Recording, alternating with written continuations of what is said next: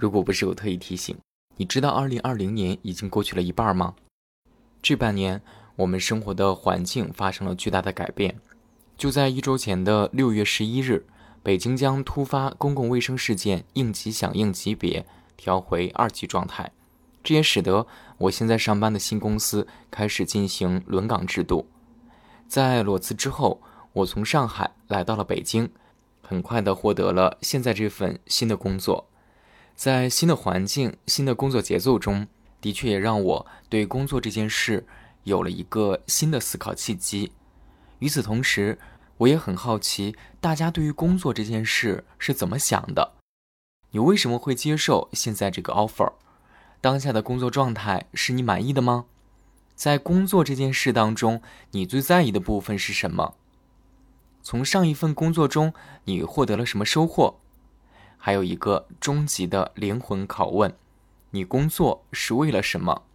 今天的情绪便利店，我将会收录近七位顾客的声音变迁，他们来自不同城市、不同行业，有不同的年龄，面对不同的人生处境。让我们来看看他们对于工作这件事都会怎么说。收纳、整理、尊重每一种情绪，情绪便利店为你。二十四小时不打烊。我叫小敏，一个 PR，一个乙方公关。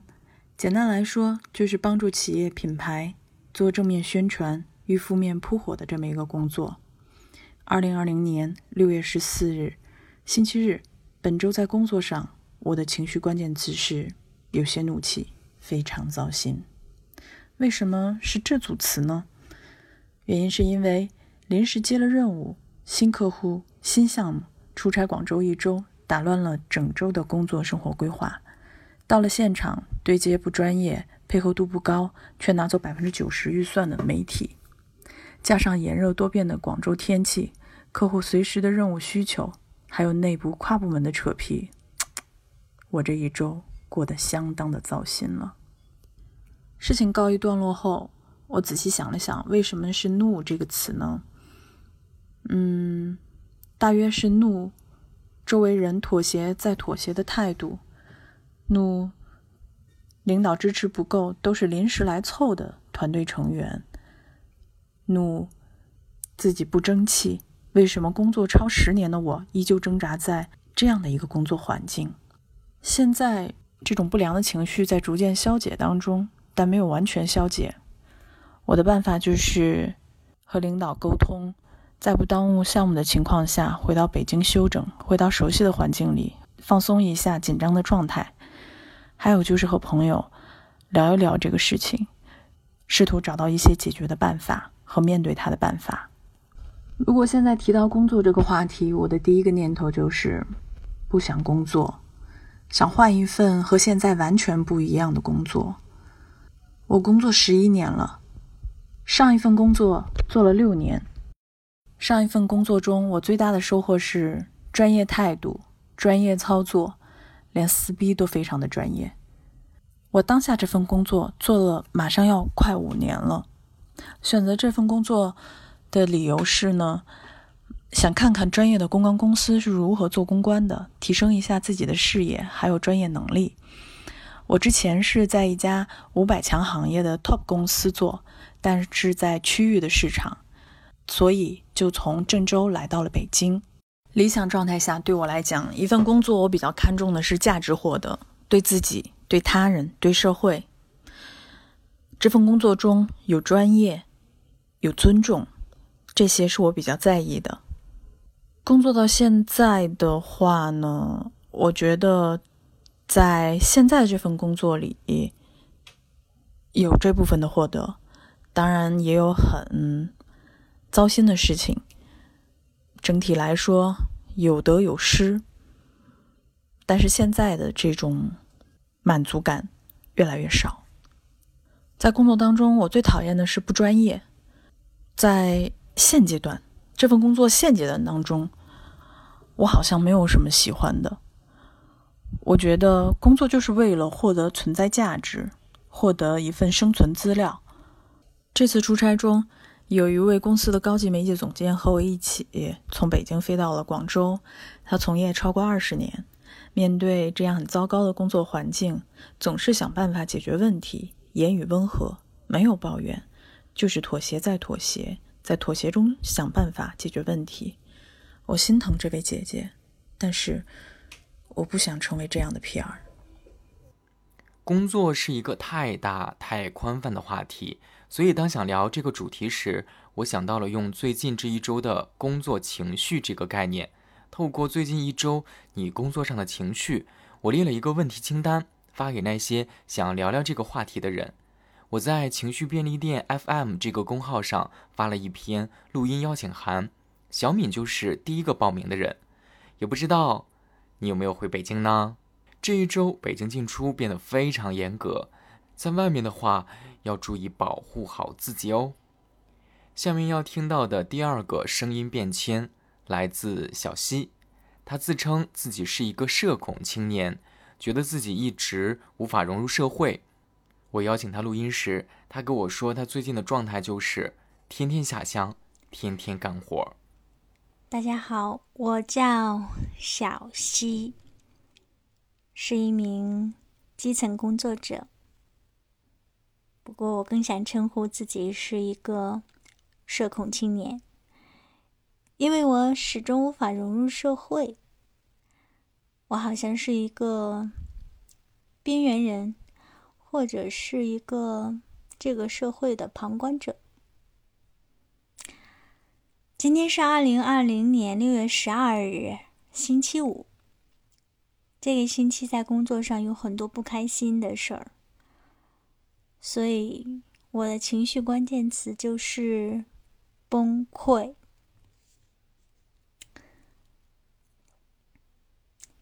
因为现在的基层工作者面临着一些很复杂的工作内容，尤其是今年被派驻到一个新的地方。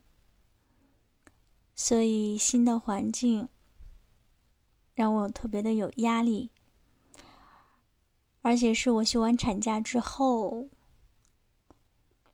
在身体状况特别不好的状况下，投入了一个比较繁重的工作当中，所以经常情绪控制不了，也很急躁、焦虑。简单的就这一个星期的工作来讲。是因为我们马上要面临着工作的一个考核，到了一个最后的冲刺阶段，要有一层一层的检查，有很多的问题，所以之前做了很多徒劳的工作，一遍遍的推翻重来，特别的让人心力交瘁。而且在这个新的工作环境当中。那么，新的单位的领导不是很支持我们这份工作，和我们一起进驻到这个新单位的一些同事，各色各样，嗯，年龄都比较大，有好多还是领导，所以真正干工作的人不是很多。他们总觉得年轻人应该多做一些工作，所以有很多人都在倚老卖老的姿态。而我呢，我觉得我不想说我多喜欢这份工作，可是我总觉得说我不想让自己的这份工作到最后考核是最后是要面临着约谈、批评、记过这样一个严重的后果，所以只有我一个人在特别着急的赶进度，但是其他人呢都是那种懒散。推诿，所以有一天中午，我吃完饭之后没有休息，就赶紧跑到 去工作。算了，这块儿不说了。这一次情绪失控的后果是身体出现了问题，因为之前身体也不是很好，我的胃呀、我的胆囊啊都在跟我抗议，然后又开始失眠。所以让我真正的说有没有消解掉这种情绪了？是因为身体出现问题了？我突然觉得释然了。我觉得，毕竟我的健康才是最重要的。如果我一直纠结于这个工作环境，纠结于这种人际关系，依然徒劳的，我改变不了什么。我最后呢，还是把自己推向了深渊。我不能这样，所以现在可能我已经消解掉他了。还有就是和我的老公谈话，谈完话之后就释然了，放下了。那么想到工作这个事儿，我的第一个念头是比较烦恼。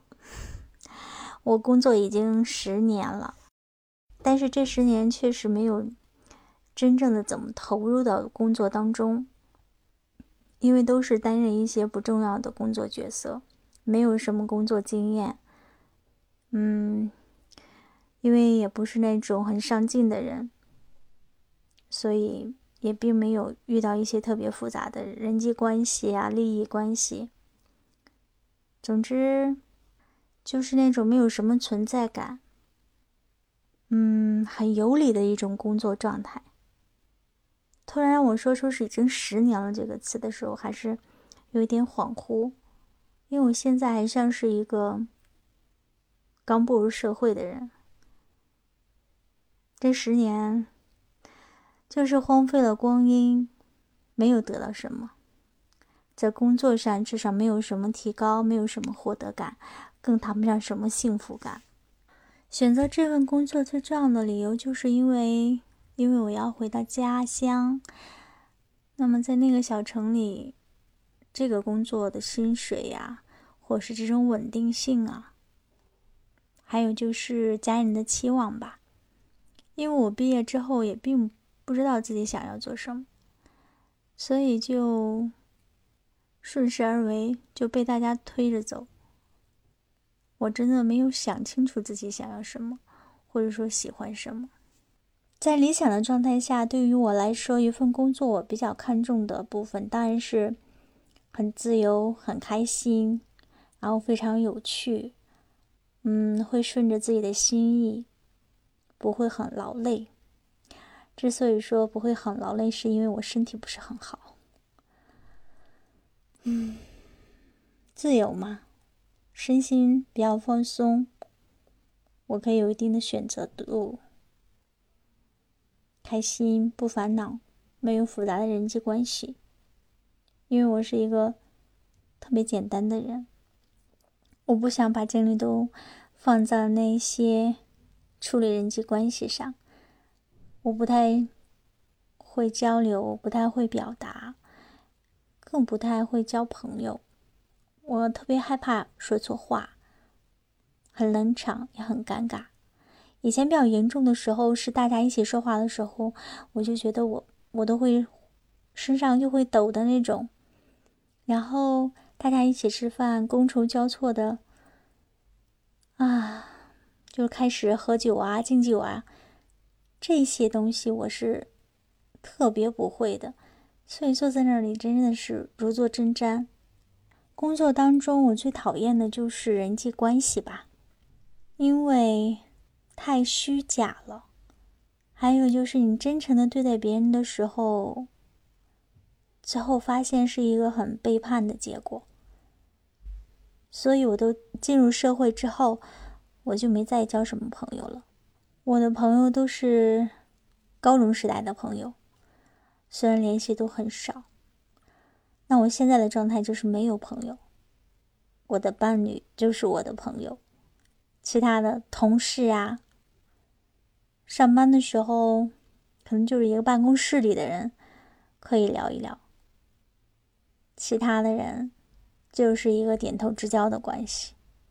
目前的工作我最喜欢的就是薪水还可以，另外我会有一定的自由度。至于工作的意义，我觉得于我而言，现在的工作并没有什么意义。唯一的意义就是我能够通过它获得报酬，获得的报酬，然后我能够实现一些物质或精神的享受。嗯，工作带来的金钱报酬，让我可以去享受我喜欢的精神生活，或者说可以支付我生存所需要的支出。嗯。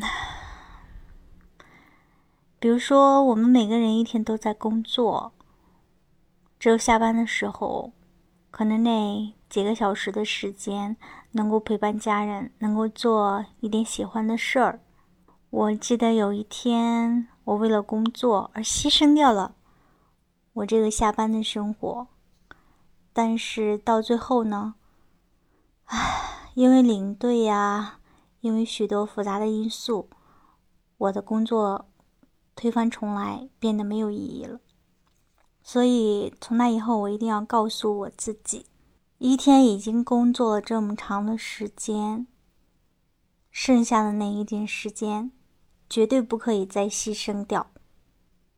因为一天的工作可能换来那一点点精神的愉悦，我坚决不要再牺牲掉这一点点的舒坦的时间。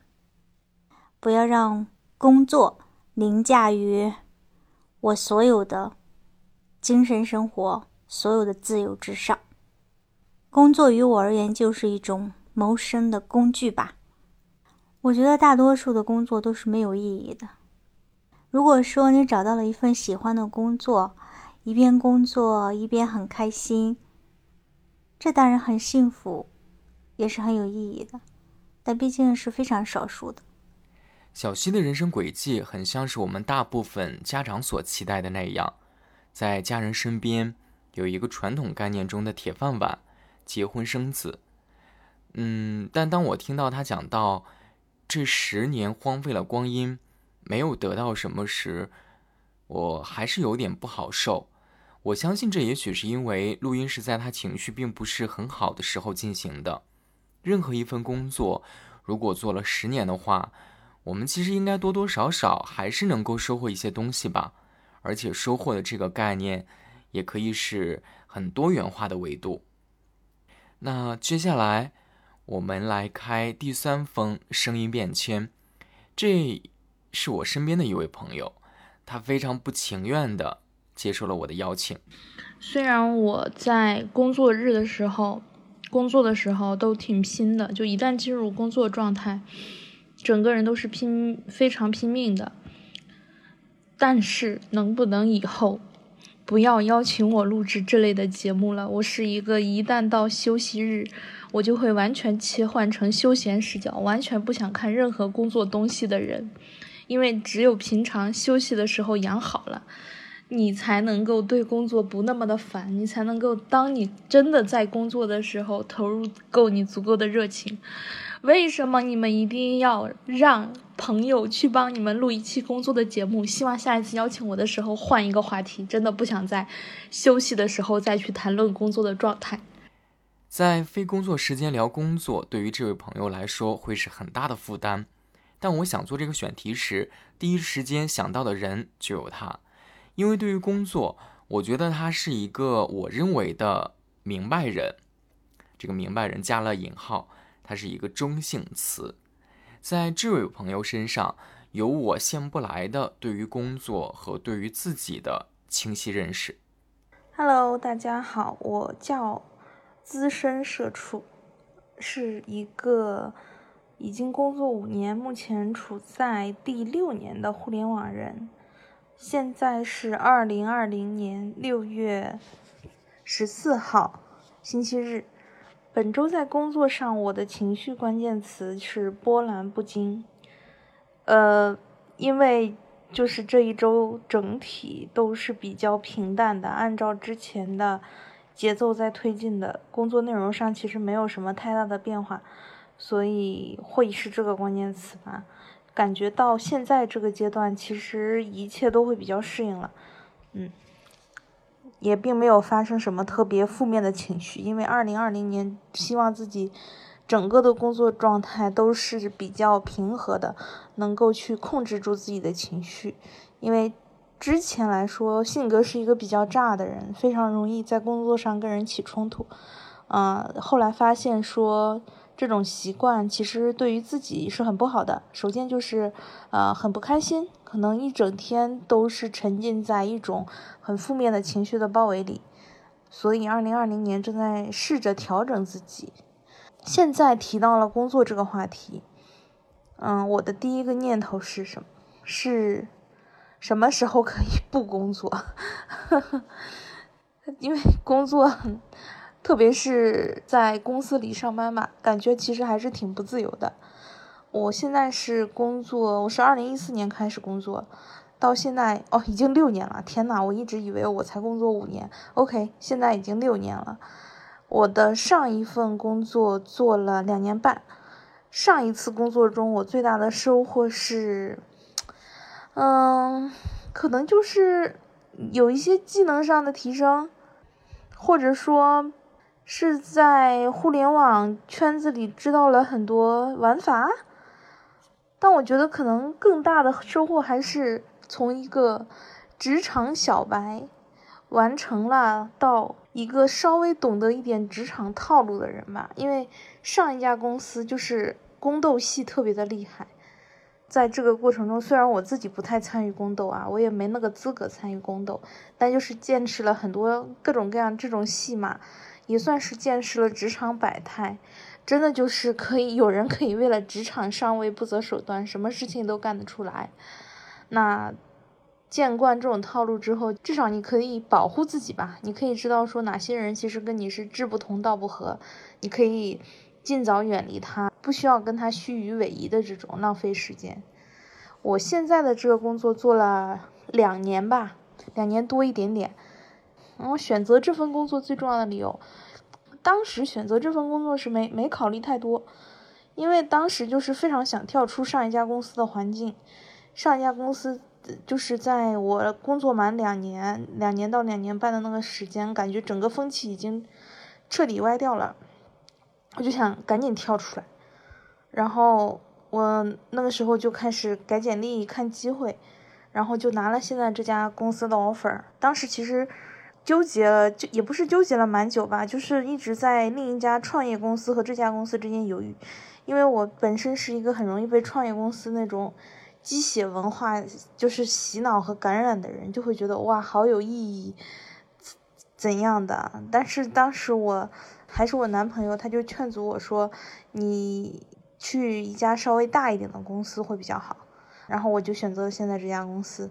其实选择它的理由也就可能因为它是一个稍微大一点的厂子吧。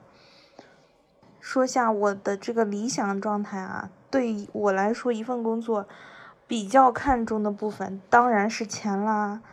你工作当然是为了钱啦，如果他给钱多，为什么不呢？第二件事啊，是工作内容，就是你当下做的这个内容是不是符合你的职业规划，以及是不是你自己感兴趣的。我觉得这两种是左右我工作选择最大的吧。如果一个工作只有工作内容喜欢，然后逼着我要当一个被压榨的社畜，然后没有足够的钱的回报，我会立刻走掉的。但是在我少不更事的时间，也就是在大概工作前两三年的时候吧，你基本上只跟我谈理想，只跟我画饼。然后你说这件事情做起来是多么的有意义，哪怕你给我的工资再低，我都有可能去呃，就是做，就非常用心的去做。但是现在已经不会被这种话洗脑了，因为感觉就是我又不是必须来你这儿工作，就是可选的岗位多了去了，那我一定能选到一个既能给到我足够多的钱，又能给到我我感兴趣的内容的 offer 啊，就。可选很多啊，就可能前几年还是容易被职场 PUA 吧，然后眼界也不是很够，就觉得说啊，能找一个自己喜欢的内容多么的难得，嗯，哪怕钱少一点也就忍一忍吧。但现在完全不会有这种感觉了，就觉得世界还是很广阔的，还是有很多机会可以选的。你知道一个公司不可能总是完美的嘛？就看他现阶段是不是满足你的诉求，看你现阶段最最渴望的是什么。至少说，目前这个公司跟我可能今年的诉求还是比较 match 的，所以我还是会在这里好好干。但至于说一年之后怎么想，那个就是要看整个形势，还有我对自己定位的一个这种呃变化了。在工作当中，我讨厌的是，嗯，开会。我觉得工作中会有很多无意义的会吧，这个是很烦的。另外一点就是，嗯，公司对你的期待和你对业务的规划，很多时候其实是不匹配的。公司总是希望说你的业务成长速度能够快一点，再快一点，但你其实，在业务推进的过程中，你其实会是考虑很多现实问题的。那因为这些现实问题，其实高层可能都不知道，就是说，哦，原来做的过程中会遇到这样这样的问题，他们经常会提出一些目标，呃，实际在执行业务的人会发现说这个目标可能根本就不切合实际，这个是比较烦的一点。但是因为他提出了这个目标，然后他是领导，你还要去为了 match 他的规划和期待去。做一些拆解，这个拆解你自己是知道根本完不成的，这个很烦。然后还会出现有一些人，就是，嗯，这个事情根本不是他做的，然后他会天天来问你关键数据是什么，你取得了哪些成果，你接下来的想法，然后立刻再去领导那边汇报，当做是他做的。哇，这种人真的是，嗯，整整困扰了我一年，然后目前还在被困扰着。但有些时候真的没有办法，你只能是为了大局去忍这些细节的东西，然后想办法说尽快解决吧。目前的工作中比较喜欢的是，呃，第一个是空间会比较大，就是基本上我想试错的，呃，都有空间可以让我去试错，能够给到我比较多的尝试的机会。第二个是这个工作内容的性质，因为是跟孩子相关的内容，我觉得还是挺有意义的。就每次自己创作出来的内容，能够真实的看到小孩子的喜欢，并且小孩子其实是对内容这一块最敏感的。你做的是不是真的受他欢迎？他其实是能够给到你非常直接的反馈，这个我觉得是对我的工作挺大的一个鼓舞。目前来看，我觉得工作一方面肯定是为了赚钱，要不是为了赚钱，谁愿意工作这么累这么辛苦？然后第二个其实是自我价值的实现吧。就我我平常是一个挺懒散的人，那工作其实是有一种约束，让你不得不在这个时间内去创造一定的价值。那在这个过程中，其实你自己的成就感也得到了满足。第三个，我觉得是工作。特别是在大公司工作，其实你在借助这个平台和机会，你能够去学到很多的技能，能够看到更多的事情。你自这个是你自己，比如说去创业、去单打独斗，你很难去看到和感受到的。你没有那个平台和机会，没有那个视野，所以这个是我觉得我现在的工作能够带给我的。那长远来看的话，我觉得工作。我未来希望自己的是工作能够提供给我一个比较可观的一个经济的回报，那这样子的话，我可以不用再那么卖命的去出卖我自己的时间去换取回报，然后可以相对来说比较自由，啊，但这个是比较长远的一个目标。这位自称自己是资深社畜的朋友说自己之前情绪很容易炸，但从至少这段录音当中还真是感觉不到。完全是一副情绪稳定的职场人的模样，不知道通过他的自述，你是否能 get 到我在开始时说想邀请他录制的原因？那接下来呢？这个声音同样来自我的朋友。如果你听了上一期关于离别的那期节目，也许对他的声音还会有点熟悉。我是最近才知道他从上海离开了，回到了自己的老家。我们来听听他的近况。嗨，我是大美，又来了。嗯，这个话题很巧，我正好我最近换了一份工作，而这份工作呢，让我与亲情更接近，也是一份从零到一的挑战。所以我本周的关键词可能是期待，因为我下周一就要入岗啦。我的职业是一名运营，就包含的种类比较广泛，我也就不再细分我是哪种运营，因为其实我做的种类蛮多的。是的，那其实我已经从上海离开了，回到我的家乡。那其实我回到家乡的原因，可能并不是说像有现在的一些人所理解的那样子是逃离北上广，而是我觉得现在整个互联网行业的发展已经下沉到二三线城市，我觉得现在是一个风口。如果我不抓住机会的话，再过两三年我回到家乡的话，可能就已经饱和了。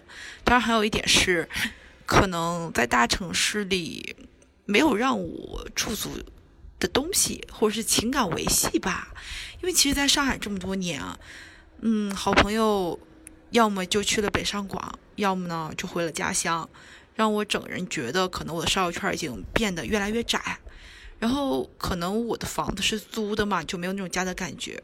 再加上我的室友们也是要陆续离开上海，让我整个人的心情很荡。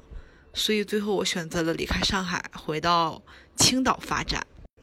是这样子的，就是我总结了一下，这么多年我的工作一直都是从零开始，一直在挑战。我从来没有在单一的岗位上驻足过一年，可能是公司里轮转，也有可能是公司与公司之间轮转。那其实，当我们谈到工作的时候，第一个想到的词可能是谋生的工具。当然，这只是我年幼时的想法。随着年龄的变化，认知也产生了微许的改变，那就是一个人在生活中实现自我价值的媒介。当然，这只是一个大前提，就是在整个工作环境中，我觉得是让自己舒服是最重要的。不仅是同事关系的舒服。还有工作模式的舒服，当然，有的人可能会觉得，就当你投身于社会的时候，怎么可能用舒服来呈现呢？但是有一点就是，希望大家要了解到，生活是自己的，如果不断的在压榨自己，那我觉得其实是对自己身心健康的一种不负责。当然，你也可以很励志，每个人都有每个人不同的观点，也有每个人不同的走向。可能对于我来说，我更倾向于舒服这两个字。我对舒服的定义是：首先，在工作中可以让我就是心无旁骛的沉浸于工作，然后下班之后，在我的生活中能够让我有自己的私人空间，我可以撸撸猫，闻我喜欢的花香，还有玩我喜欢的桌游跟剧本杀，这就很简单。近期发生比较开心的事情，可能是跟我差不多十多年没有见的高中同学见面了。我本来以为我们之间可能会有隔阂，但是发现时间在我们之间并没有产生任何变化。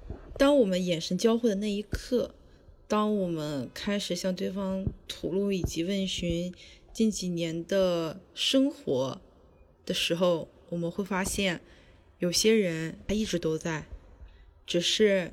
你没有看到他而已，转一下身，他就在你身后。我和大美说，好想去青岛吃海鲜。大美说，比较建议我七月中旬之后或者八月去，那个时候物产会最丰富。大美，我们之后青岛见啦！我要分享的第五个声音变迁来自一个大一的学生，他叫小林。微信上他问我，兼职也算吗？我还没有正式工作。所以这个录音，他要给我们分享的是他的兼职心得。在一个八音盒店里，小林收获了什么呢？我叫小林，是一个大学生，因为还在读书，所以没有正式的参加过工作。但是在高考完那个暑假和大一的寒假，我有找过兼职，嗯，都是同一份兼职，嗯。就是在一家八音盒店工作，就是当一个小店员，负责店里日常商品的售卖和一个 DIY 的嗯制作，就是嗯帮助客人完成属于他们自己的音乐盒这样子。第一次参加工作吧，兼职其实也算是一份工作了，嗯，还挺紧张的。刚开始去店里的时候还有点放不开，就是不太敢和顾客主动的去交流，因为比较害怕他们会拒绝我。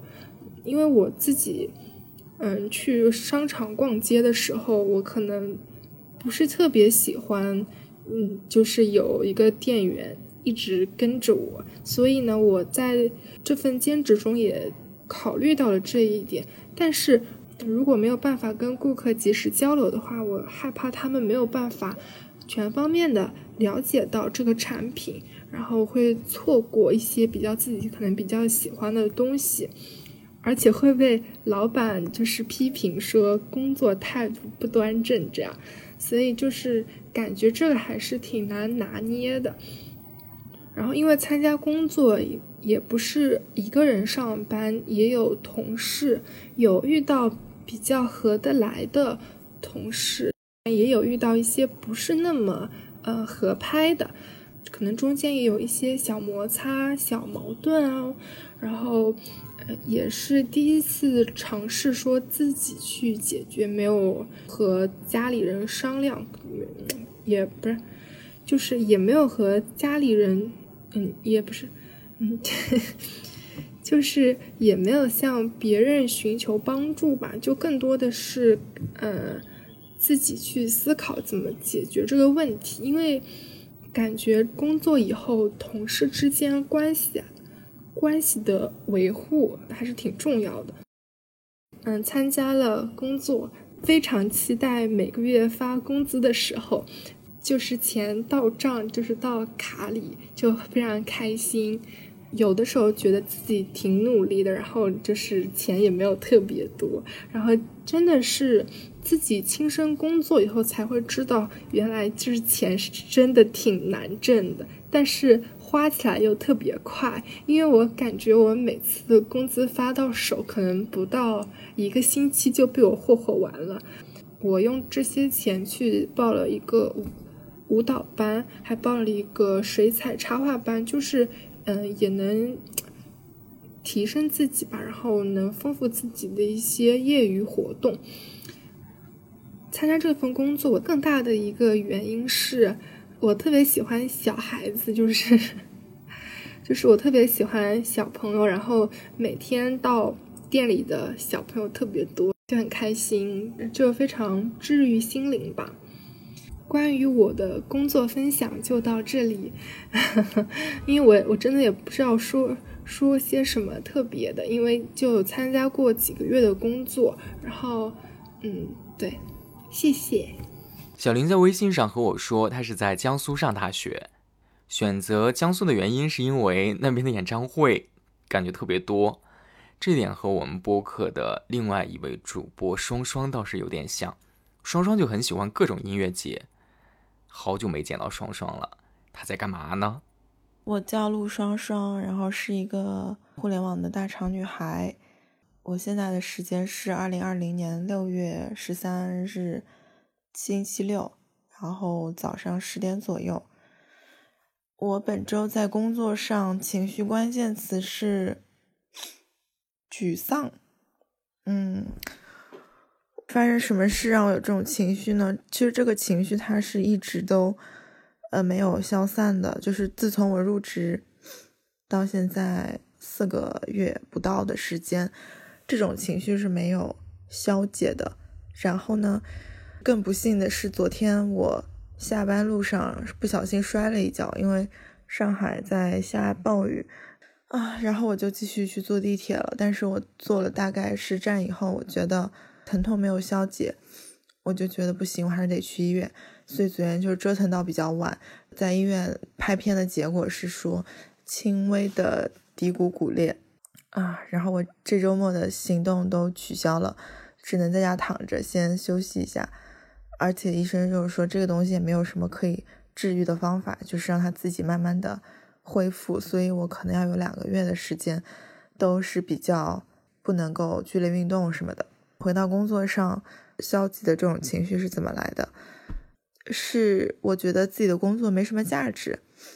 这个工作没有价值的事情呢，是有有一些主观原因，也有一些客观原因。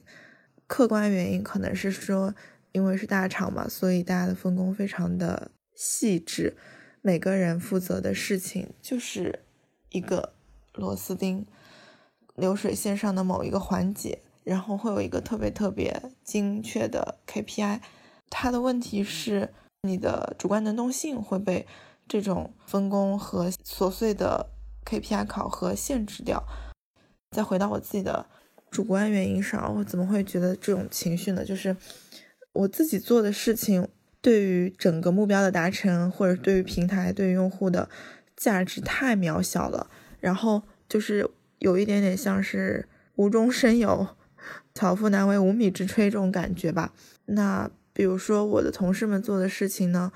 我觉得他们也是花费了很多时间精力在做，但是在我看来，他们做的这些事情也是花了很大人力精力之后，只能大概提升，比如说零点几个 pp，或者是一个很小幅度的一个一个上升吧。我觉得就是整个平台做事的方式，就是跟我之前的那种创业型的互联网公司太不一样了，就不是那种实干型的。嗯，因为它就是它组织太庞大了，然后业务划分已经非常非常就是琐碎了，所以它想要转型、想要做迭代的时候，就是非常的困难。提到工作这个话题，我的第一个念头是什么？就是替人打工赚钱嘛。就是我现在工作三年半，嗯，我上一份工作工作两年半，上一次工作中最大的收获是吧？我我的思维方式和我的做事的风格基本上就定型了，而且我觉得，因为上一份工作所在的平台是一个独角兽平台，其实从平台和业务来说都是挺好的。我主观上会觉得做的事情是有价值的，然后从客观上来说，它的增长速度各方面都是挺快的，并且它可能因为是一个。没有非常定型的变化，非常非常大的公司，所以其实个人在这个平台上能做的事情很多，能发挥的价值比较大，就是甚至说有一些项目事情从零到一的做，都是可以去实现的，而且能够比较好的实现自闭环。选择这份工作最重要的理由是，其实说实话是因为轻松，因为我当时所有的 offer 里面只有这个 offer 是。加班情况最少，相对 KPI 的考核没有那么重，基本上就是我当时是比较累的一个身体状况，就是想说，如果能有一个放松的一个过程，一个阶段，就是调理一下会比较好，所以当时就选了一个看起来最轻松的工作。理想状态下，工作最看重的是。就是这个，我觉得没有没有一个工作是能够两全的。比如说我之前的工作，我觉得就是还蛮有意思的，然后我自己觉得做的事情也是有价值的，但是他就是钱给的非常非常少。在当时看来，我就觉得就是薪资报酬是一个我看重的部分，但是现在可能薪资上相对来说有一个提升之后呢，我又觉得我的工作呃。轻松嘛？也确实没有之前那么辛苦，但是呢，就是它会让你觉得有点心累吧。就是你做了很多事情，但其实看不到什么成效，或者是你自下往上的推动太困难了。那可能我现在看重的是你这个具体工作的这个业务的上升空间、天花板的高度、门槛，然后和你的这个业务具体开展的时候遇到的。公司内部和外部的阻力有多大？现在有可能会看重这个。嗯，我工作中讨厌的是，哎呀，这个问题真是难以回答，因为真是太多了。简单来说就是太多了。然后整个团队的氛围，然后你的领导的工作方式，然后你的团队和其他团队的协作的容易还是困难，然后包括。整个平台对于员工的这种工作方式的态度是非常 harsh 的，还是比较鼓励的，都是会去考虑的因素吧。这个真的太多了，不会说，呃，有一个具体的选项会让我非常非常讨厌，而是要看一个整体综合下来的结果。这个是没有办法去详细的说的，只能是在面试的时候尽可能多的了解信息，然后在实际工作当中的时候多感受。去综合去判断和衡量吧。目前的工作当中，我喜欢的是工作方式还是让人喜欢的，就是老板是属于抓大放小和放权的人，基本上很多事情就自闭环了，不是那种非常谨小慎微的老板，需要你每一步都去汇报，这个其实还蛮好的。嗯，工作是为了什么？呃，我其实说实话，工作就是为了赚钱。嗯，比如说他最实际的就是可以让我每个月有一份稳定的收入，让我去还房贷。就是如果他能够帮助我在一个行业里面立足脚跟，就实现个人价值等等等等附加项的话，当然是更好的。如果这些附加项不能实现的话，他至少 at least 要让我获得一份稳定的收入。说白了就是为了钱。哎呀，可怜的双双同学。去年年末的时候，他也是因为生病还休养了一阵儿，这可好，又要休养了。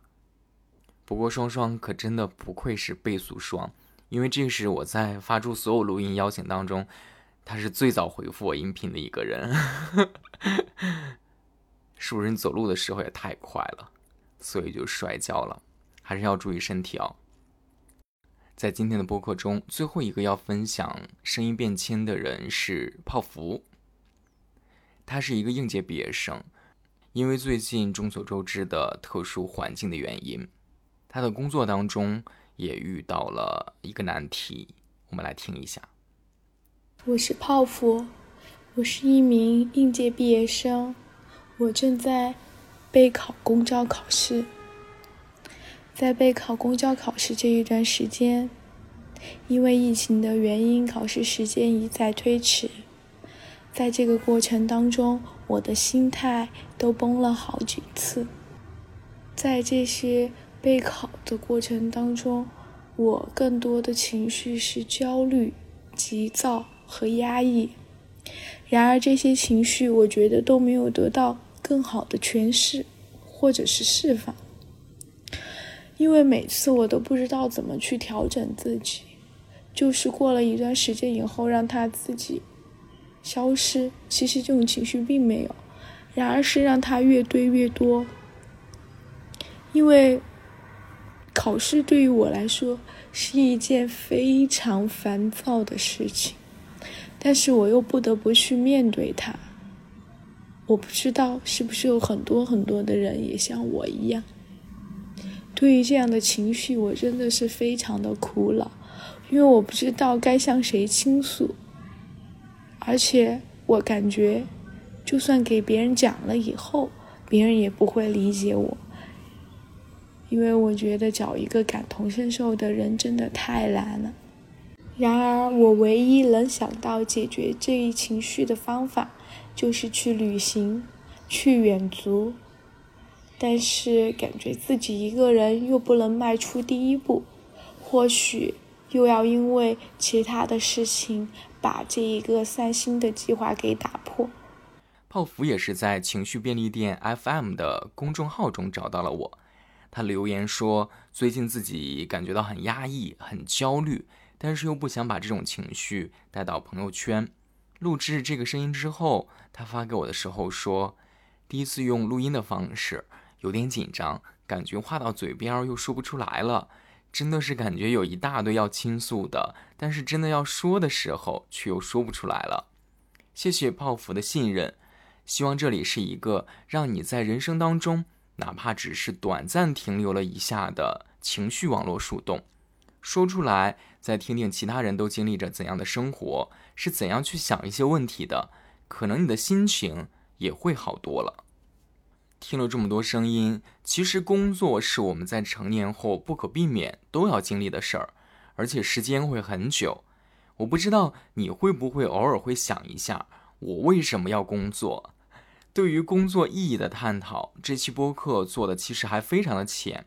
于我而言，工作呢，我会觉得比较希望少去做比较这件事，少去关注别人对你的工作有什么看法。应该要多关心一下我，我需要什么，我想得到什么，我当下工作上的诉求是什么，现在的工作能不能满足我的诉求？当然，我们还是要知道，工作并不可能是完美的。不知道正在收听这期播客的你，本周在工作上的情绪关键词是什么呢？联络我们的方式有很多，第一。你可以在评论区中留言和我们分享你的看法。第二，如果你想要找人说说话，也可以用文字或者音频的方式发邮件给我，邮箱地址是二四三三零五九零八八艾特 qq 点 com。